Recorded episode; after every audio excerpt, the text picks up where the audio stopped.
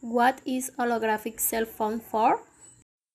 1. It serves as a holographic screen that projects 3D images that can be viewed without the need for special glasses.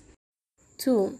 The cell phone serves us as fit it were a profession can sense it it as a good quality. 3.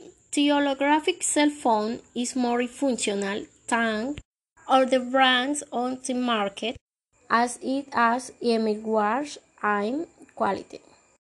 4. The holographic cell phone whose screen us with good resolution is of Chinese origin. 5. Its visualization of images work from inside and interchanging with them using is it very easy with special weapons on the and the hands.